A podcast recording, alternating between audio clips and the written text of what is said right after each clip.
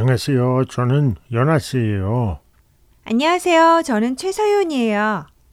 저는 게르하디예요. 요나스 씨는 어느 나라 사람이에요? 저는 독일 사람이에요. 음. 저는 한국 사람이고 게르하드 씨는 오스트리아 사람이에요. 아, 그래요? 그럼 직업이 뭐예요? 저는 투어가이드예요. 저는 투어가이드지만 서윤 씨는 대학생이에요.